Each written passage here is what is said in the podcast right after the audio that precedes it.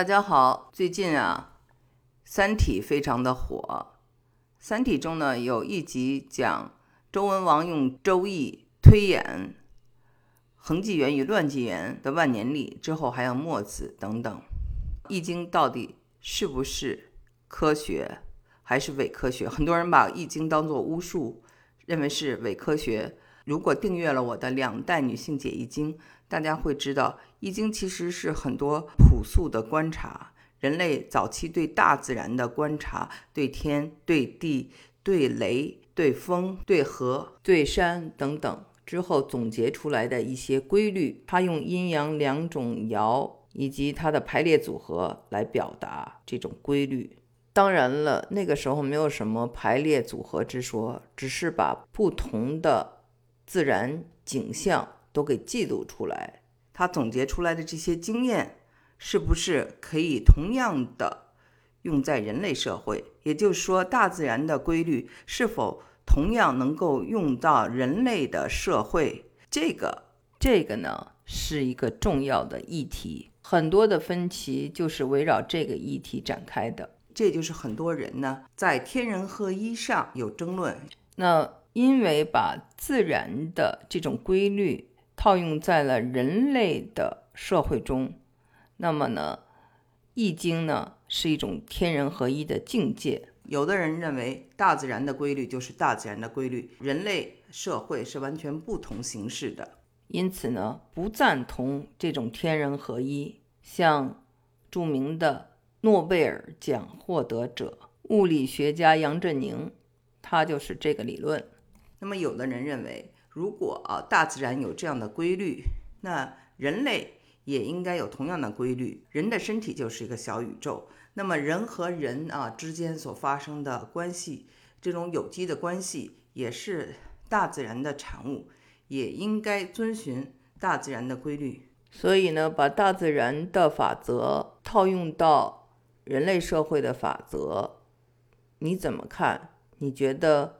是可行的吗？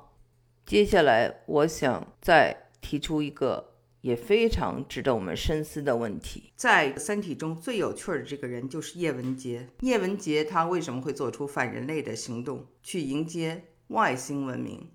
当然了，我们知道他呢对人类社会深深的失望了，因为他被无数次的背叛。但是。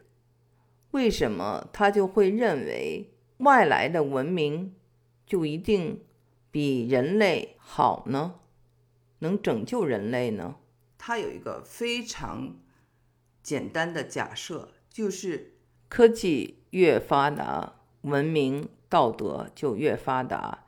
也就是说，拥有更高科技的文明，一定也拥有更高的道德。这是一个。他的非常线性的这么一个判断，当然这个判断是错误的，但是呢，它是基于一个科学家对科学技术的，尤其是高精技术发自骨子里的认同。他不认同的是人类的，他认为还是比较低端的科学技术。人类啊，所拥有的这个道德问题。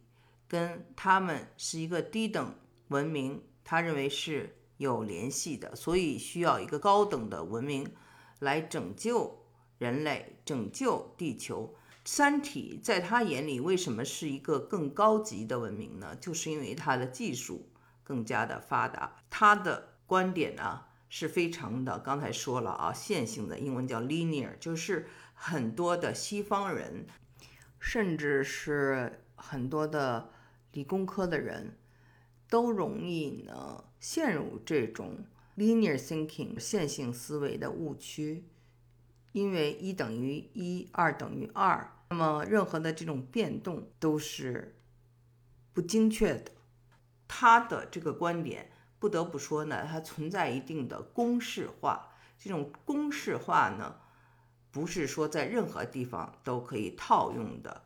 因为显然你这个假设就错了，高科技不等于高品德。那你这个假设错了，你用一千一万种方法去证明它是对的，最后都是徒然。有一个美国人曾经跟我做一个争论，说你们拥有三千年也好，五千年也好，这文明有什么用处？在他看来，什么金字塔呀，什么长城啊，什么故宫啊都没用。就像我们的衣服上绣上精美的刺绣，都是耽误功夫。社会进步，他认为最重要的就是科技。乔布斯智能手机、互联网这些看得见的东西。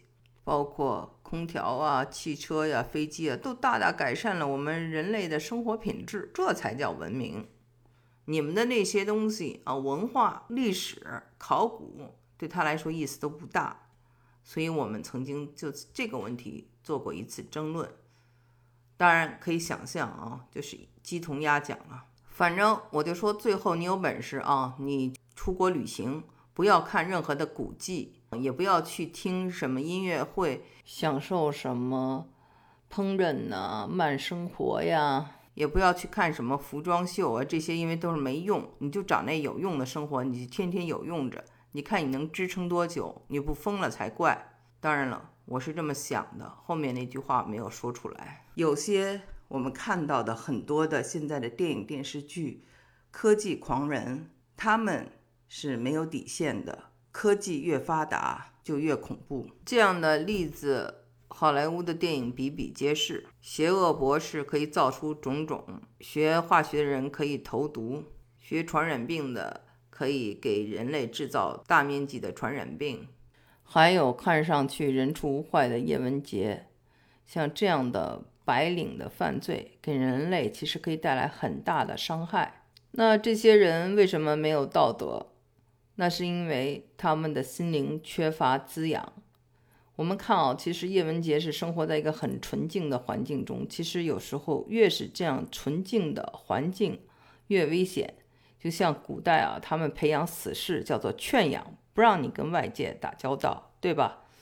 那么你呢，在一个非常单纯的环境中只做一件事情，那么对事物啊，对这个社会失去了。一个航标，一个判断，那么带来的真的就是道德的沦丧，或者根本就没有一个道德的坐标系。道德来自于哪里？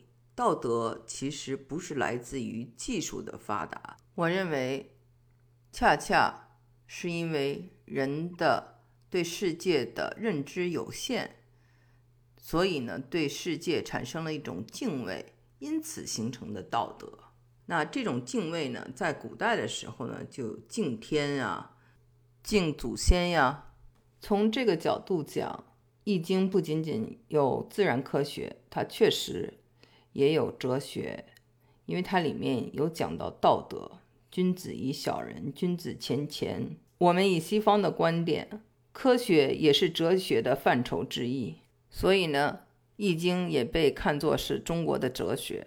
英文中的道德叫 morality。morality 这个词呢，它是源于拉丁语的 mores。mores 怎么拼呢？是 m o r e s，意思是风俗和习惯。那人的这些风俗和习惯是怎么来的？是在生活中慢慢积累起来的。比如说原始人最早的伏羲与女娲造人，那么有人就说。伏羲女娲是亚当与夏娃，还有人说他们是兄妹关系。不管怎么说，人类在早期的时候，我们读古希腊、古罗马的神话故事的时候呢，就有很多的乱伦。那后来人们发现啊，乱伦生出来的孩子智商有问题，或者是身体有问题，就知道乱伦是不道德的。那么这就是来自于他的这种经验、风俗和习惯。以前的祭祀。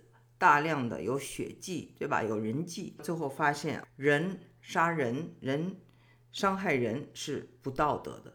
这都是从经验中慢慢有了敬畏。道德一词呢，在汉语中呢，最早知道道德两个字，是因为老子的《道德经》：“道生之，德处之，物行之，事成之，是以万物莫不尊道而贵德。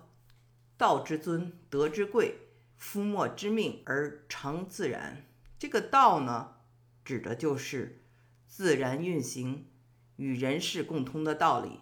那这个道就是《易经》里所找出的规律，而德呢，人世间的事儿，道德品行啊，因为有了敬畏，有了风俗习惯，慢慢产生的，这个是对的，那个是错的。《易经》中所讲的道德，就是守正和中行。叶文洁这位非常厉害的天体物理学家，他缺乏了人文一课，因此他对道德的基本判断是错误的。那同样，我想回到跟我的一个朋友的争论，就是那位美国朋友认为中国文明那么古老，又有什么用呢？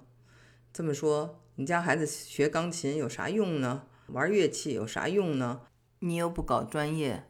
你不需要心灵的滋养吗？当然了，我没有跟他谈哲学。其实他最应该读的是黑格尔的美学论，也应该了解一下康德关于真善美的论述。人如果想得到真理，想得到善良，那么美是一个媒介。人类为什么要有对真善美的追求？和对道德的约束呢？不受这些束缚，完全的实用主义，想想可怕不可怕？那么我觉得他们的身体将来都会出问题，因为他没有一个休养生息，没有一种净化心灵的净化，心是很难静下来的。